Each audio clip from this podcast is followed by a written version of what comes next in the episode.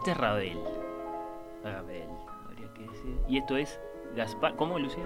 Gas- Gaspar la nuit. La nuit, La nuit. la noche.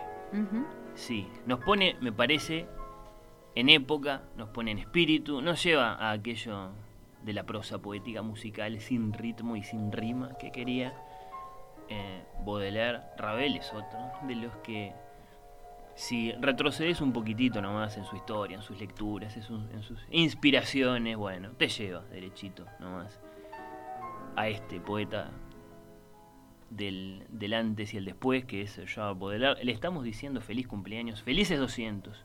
A Carlos, a Baudelaire, bueno, qué elegir de todo lo que ha mandado la audiencia. Feliz cumpleaños, Charles, salud para el poeta, siempre vigente, representante por excelencia del dolor y el sufrimiento.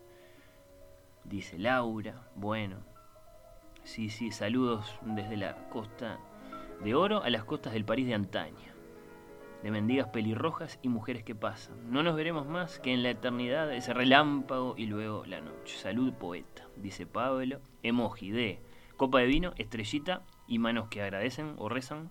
Bueno, muy buenas postulaciones, muy buenos palazos a la piñata por parte de nuestros oyentes. Algunos mensajes en francés, incluso, esos capaz que se los doy a Lucía ahora para que los lea. Mensaje, eh, emoji de honguito. Bueno, Está bien, pensando. está bien. Suban las fotos a Instagram. Dice, bueno, sí, tiene razón. Y manda preciosa edición de los paraísos artificiales, vieja, linda, esas difíciles de conseguir, estoy seguro. Tan grande no, aclara Elena, no, por supuesto. Solo en comparación con nuestra Elena, que apenas tiene 7 años. ¿Qué más? Lo siento por ustedes, muchachos. Carlos no llega. Está tomándose una gracia en un boliche, por allá arriba, con mi profe de literatura, el Mingo Bordoli. Bueno, privilegio, ¿no? Haberlo tenido a Bordoli. El profesor, bueno, les envía agradecidos saludos. María Luisa, emoji de. Bueno, mm, ¿qué es esto? Eh, personaje con gorrito de cumpleaños y cornetita. Globo. Varios eh, emoji de, de cotillón. Bueno, muy lindos saludos, eh, están haciendo llegar nuestros oyentes. Pero ahora es el momento, Lucía, de que por favor, eh, bueno, le des tu regalo. A bueno. verlo, lo, lo vemos ahí, está muy, muy, muy lindo, envuelto, todo eso. Un regalo precioso. Bueno, les voy a contar algunas cosas sobre un, ¿cómo decir? Alguien que fue elegido por Baudelaire para pasar a la posteridad, pero que no quería pasar a la posteridad, que no tenía ninguna necesidad ni ninguna intención de pasar a la posteridad y sin embargo aquí lo tenemos. Yo quiero ser olvidado, dijo. Sí, de alguna manera. Es decir, era un otro quizás tan mal llevado como el propio Baudelaire y Mm. por eso también quizás hicieron buenas migas. Y, este, y Baudelaire lo, lo admiró tanto, tantísimo. Eh, vamos a empezar entonces por decir algo. Yo les, adelantaba hace un ratito que esto que vamos a contar tiene que ver con los últimos años de Baudelaire, con, los últimos eh, 10 años, ¿no? En 1857, este, Baudelaire publica Las Flores del Mal y pasa todo lo que, lo que contaban hace un rato, ¿no?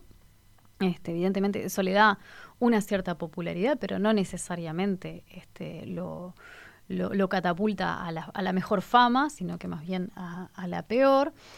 Y se va a morir mm, solamente 10 años después, en 1867, ¿no? Sí. Y esos 10 últimos años de su vida son 10 años complicados, ¿no? No lo Este, dijimos todavía, tenía 46 Era jovencísimo. cuando murió. Sí. Era muy, muy joven. Este, entonces, eh, por ahí pensé, y, y esos últimos 10 años yo decía, fueron años difíciles, fueron años de, de- de miseria, de, de- eventualmente también sobre el final de enfermedad, como vos lo, lo decías, pero también fueron años eh, prolíficos en lo que tiene que ver con la producción de pensamiento, porque Baudelaire nosotros lo conocemos como poeta, pero es también un gran ensayista y un gran crítico de arte. Sí, sí. Entonces, este, y acá voy a, voy a ayudarme también de lo que estuvo contando Nati sobre el tema de, de la fotografía, este, para, para recordar que Baudelaire, siguiendo una tradición muy, muy francesa y ya también bastante antigua en la época en la que él la empieza a hacer, escribe crítica de arte y muy especialmente escribe unas publicaciones que se llaman Los Salones Que Natalia nos contó hace un ratito, se Menciona. menciona el Salón Sí. de 1859, que es uno de los, de los más famosos. Esto es importante ¿por qué? porque eh, ya eh, Diderot, ¿no? o sea, un siglo antes, eh, escribió famosamente este, estas críticas. ¿Por qué era importante escribir una crítica de los salones? Bueno, porque los salones, como, como lugares este, de exposición de la pintura, que tenía que pasar en primer lugar, una primera selección para poder acceder al salón, eran, ¿cómo decir? Unos, eh, unos lugares eh, donde había como una especie de horror al vacío, ¿no? Eran este todo pegado, una cosa al lado de la eh, otra. Eran salas y salas y salas rellenas de pintura y de escultura también, donde, claro, el espectador necesitaba algún tipo de guía también, ¿no? Para ir a ver qué era lo que valía la pena, dónde estaba lo que estaba bueno, que entonces, este, de alguna forma esa tradición también de escritores, como el caso de Diderot y el caso de Baudelaire, que se ponen a escribir eh, crítica de arte, ¿no? Eh, tiene, como les decía, ya cuando, cuando Baudelaire lo empieza a hacer, ya tiene un poquito menos de un siglo de existencia, ¿no? Este, y, de hecho hay algunos que consideran que el, el, gran iniciador de la crítica de arte como género literario es justamente Diderot con sus salones. Boiler no publica muchos salones, publica tres solamente. Este, y nosotros vamos a hablar un poquitito del Salón de 1859, que es el mismo del que Nati estaba hace un rato citando su crítica a los fotógrafos. Van a ver que los pintores tampoco salen muy, muy bien parados. Este, de hecho, eh, Baudelaire prácticamente que renuncia a comentar uno por uno los cuadros que ve en el Salón de 1859, sino que eh, dice que son así, a grandes rasgos, una porquería, todos. este, y, eh, y, su, su, conclusión es que los pintores modernos, esto lo dice en 1859, cuando escribe sobre el salón de 1859, son unos niños mimados que, que al final este, lo único que tienen es habilidad. ¿No? Que lo que hacen es pintar, pintar, pintar, dice él, hasta tupirse el espíritu eh, y ser, mm, tener una gran habilidad, ¿no? Ser virtuosos en el manejo del pincel, pero que no, no, no les interesa ni, ni, ni, leer, ni, ni el pasado, ni la imaginación. Entonces, que en definitiva son muy buenos ejecutores, pero no son buenos pintores. De, de, de todo eso se salva, se salvan algunos. Se salva de la Croix, especialmente.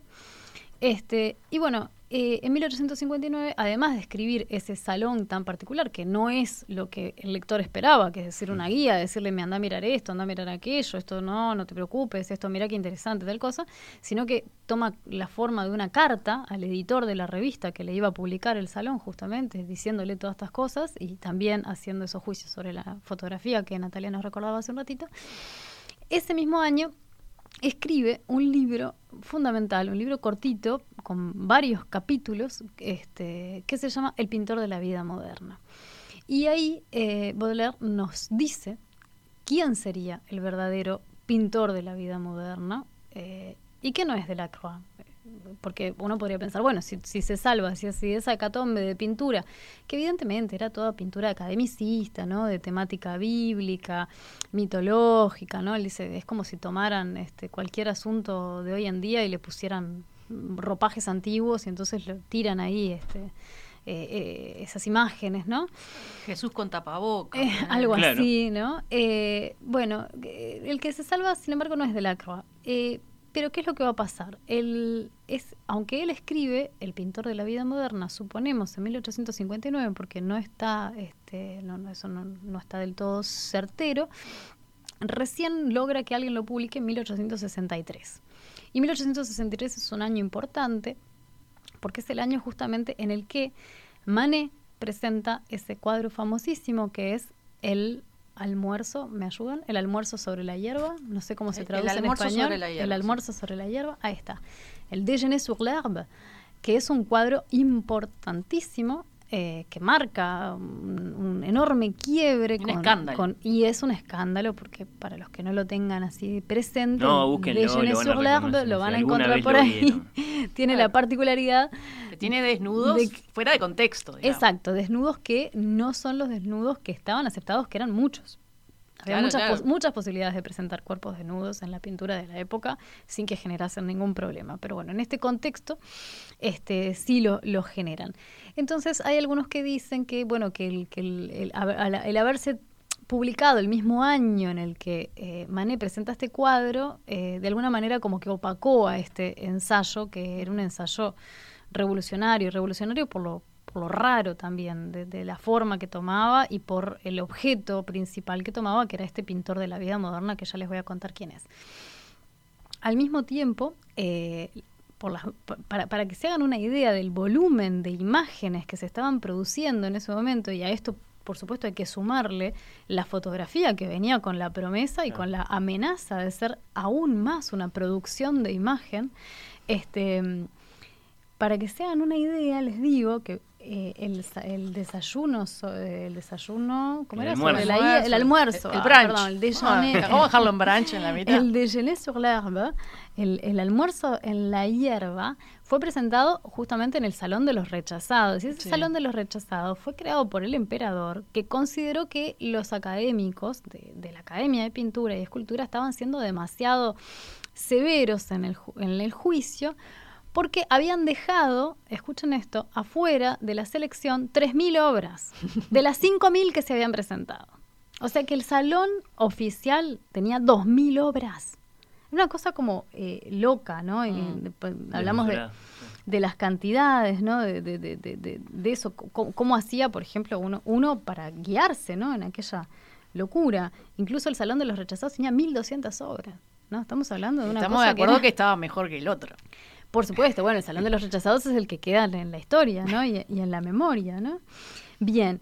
Entonces, este, en 1863 además es el año en el que muere de la Croix, ¿no? Este, de la Croix que quizás ustedes lo recuerden como el pintor de ese cuadro famoso, ahí Fernando hace el gesto, ¿no? De la, la, libertad ah, guiando, guiando al pueblo, pero también es un pintor este, que tiene, eh, lo, lo, lo, admiraba por, por ciertas imágenes este, que hoy llamaríamos orientalistas, ¿no? De, tema exótico, ¿no? Odaliscas, este, o escenas de, ciudades, eh, bueno, en el, norte de África, ese tipo de cosas. Em, entonces les decía que en 1863 finalmente se, se, publica este, este texto que se llama El pintor de la vida moderna. Y uno dice, bueno, está bien. Él, viene diciendo, Baudelaire nos viene diciendo que los pintores modernos en realidad son unos niños mimados, que lo único que hacen es ser un, habilidosos y que de esa manera, por otra parte, se llenan los bolsillos, porque este, obviamente que eh, estar en el salón y ser recompensado con una medalla, por ejemplo, implicaba tener un premio en metálico, que por supuesto que a los pintores les servía. Pero eso no es arte. No, no, sé si no es arte, eh, no es el arte que se necesita en ese momento. Entonces acá lo que nos va a decir Baudelaire es, bueno, ¿quién es el que puede? ¿Quién es el que puede? ¿Quién es el que tiene la chance de decirnos qué, de, de presentarnos el arte y la belleza tal como es posible, como se debería presentar en este momento? Y su elección recae sobre un tipo completamente desconocido, que si no fuera por Baudelaire lo seguiríamos desconociendo absolutamente, que se llamaba Constantin Guy.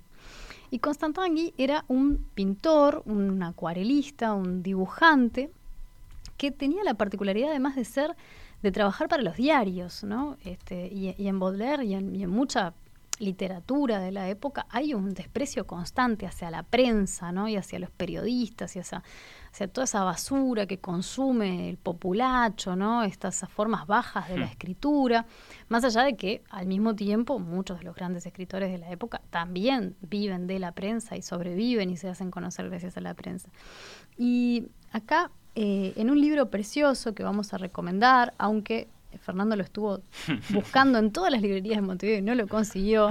Así que le decimos al que lo tenga que lo guarde como un tesoro. Acá lo conseguimos prestado durante un momentito que se llama, en español se llama La Folie Baudelaire, eh, que se, se, traduciría como La locura Baudelaire, pero han decidido no traducirlo. ¿Por qué? Porque este es un libro escrito originariamente en italiano por el crítico Roberto Calazzo. Este, es un libro precioso, muy recomendable, este, y, y Calazo decidió ponerle la folie, aun, cuando estaba escribiendo en italiano, o sea que él acá se mantiene el francés del original. Y, yo quiero decir una cosa a favor de Calazo que me parece que es definitiva. Los franceses lo tradujeron y lo leen. Opa. es mucho es decir. Una cosa que es mucho decir. no es tan fácil tratándose de un icono como Baudelaire. Y sin embargo, Calazo está ahí en, el, en, la, en, la, biblioteca de lo que se debería leer cuando se, se, uno quiere saber algo sobre Baudelaire.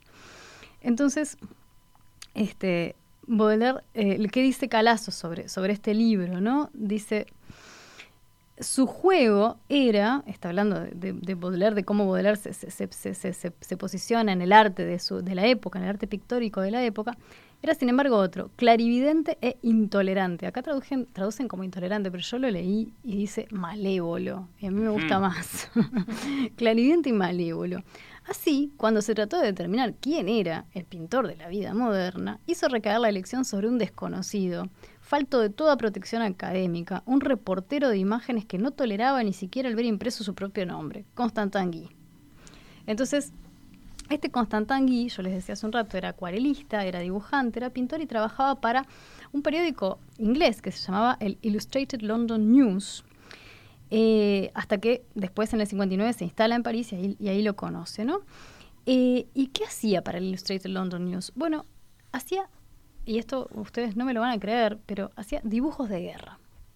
Por ejemplo, de la guerra de Crimea. ¿Qué pasaba?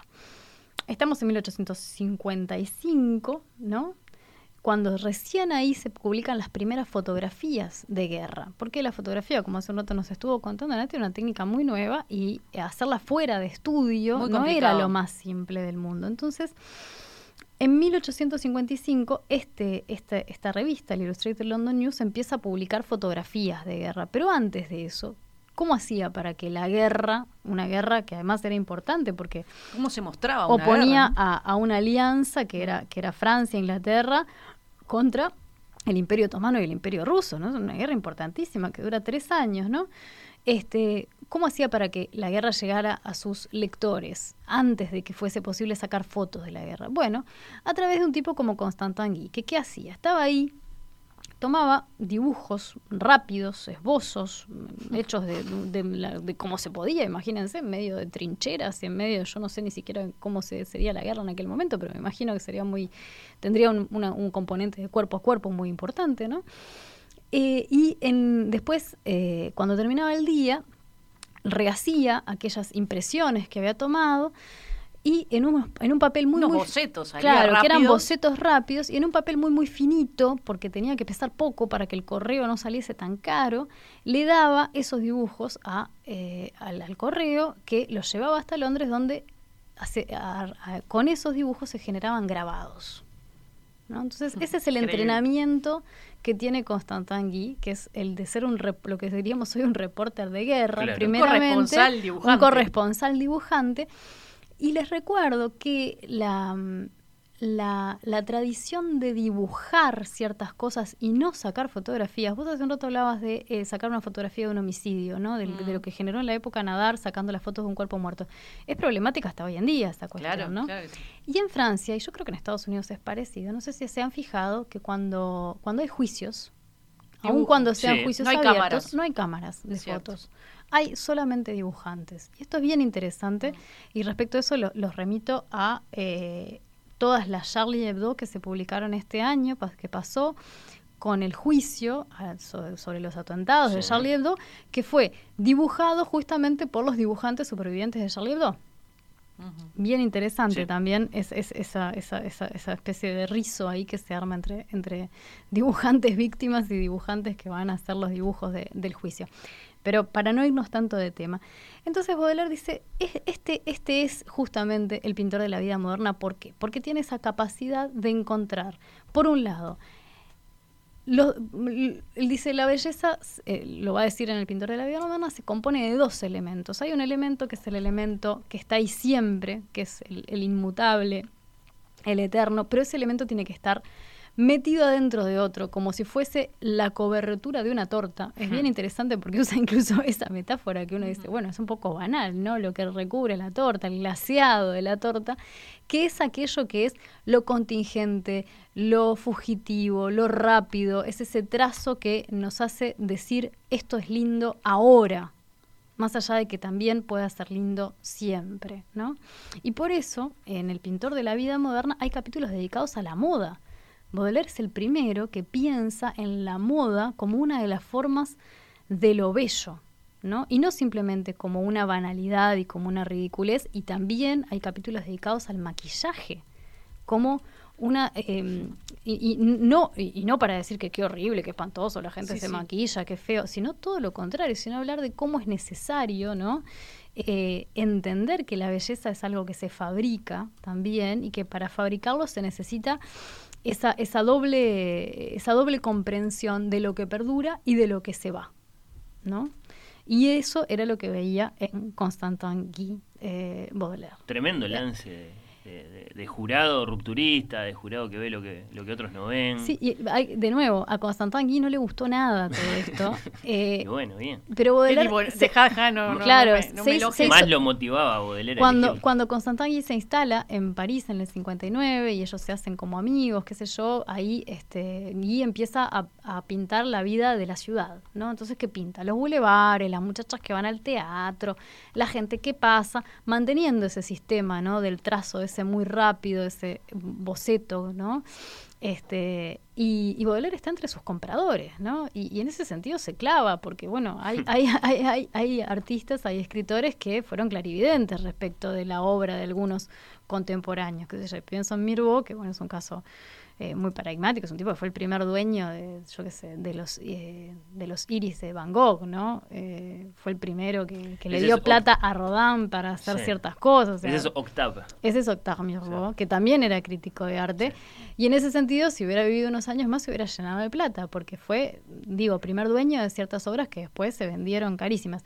No es el caso Del pobre. de Baudelaire, que le compraba, o- no tenía un mango para él, le compraba obra a Constantin Guy, cobra- obra que si hoy en día vale algo, tiene que ver con justamente esto que Baudelaire ha hecho sobre eso. Y quiero cerrar con un- una nota de color, que es que como regalo de cumpleaños para su mamá, Baudelaire le compra un dibujo a Para- Constantin Guy y le regala a la mamá, porque la relación de Baudelaire con la mamá es un temón interesantísimo. Esta es la, la- la muchacha inglesa de la que hablamos, de Carolina. Exactamente. Sí. ¿Qué pasó?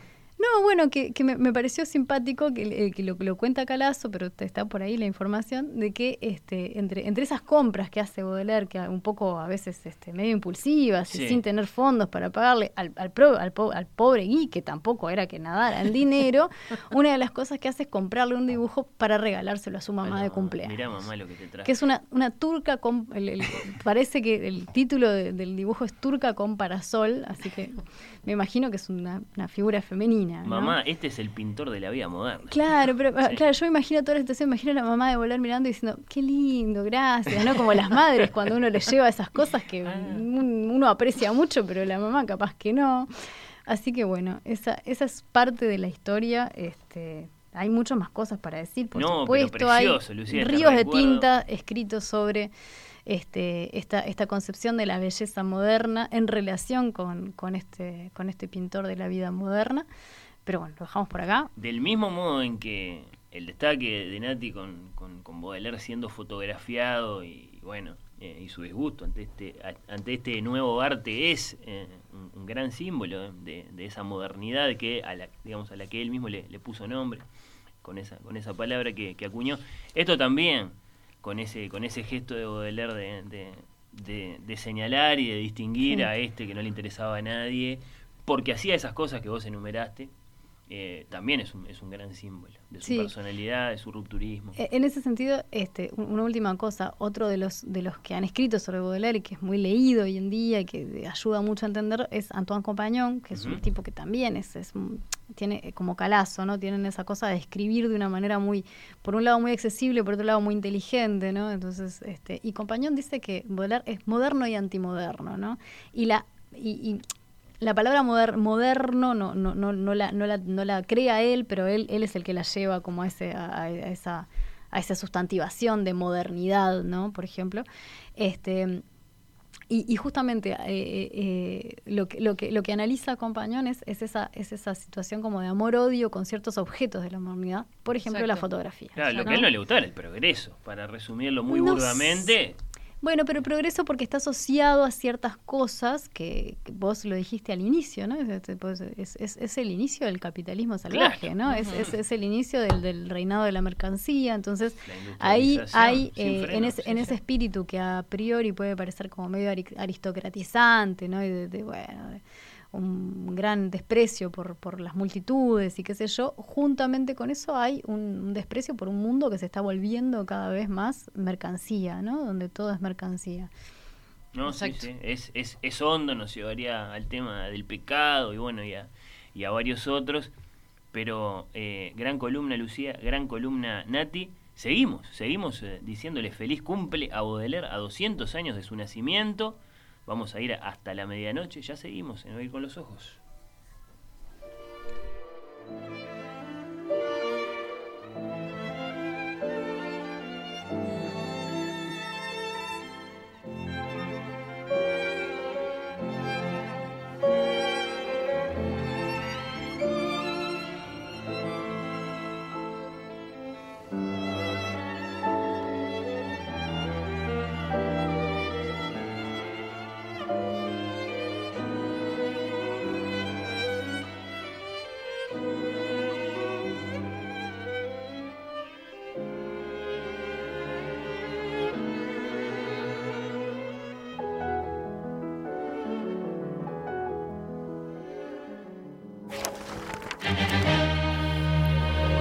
Oír con los ojos.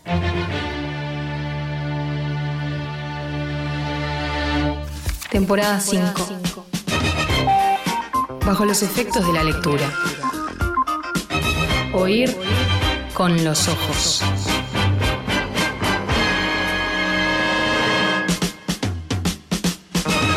La quinta.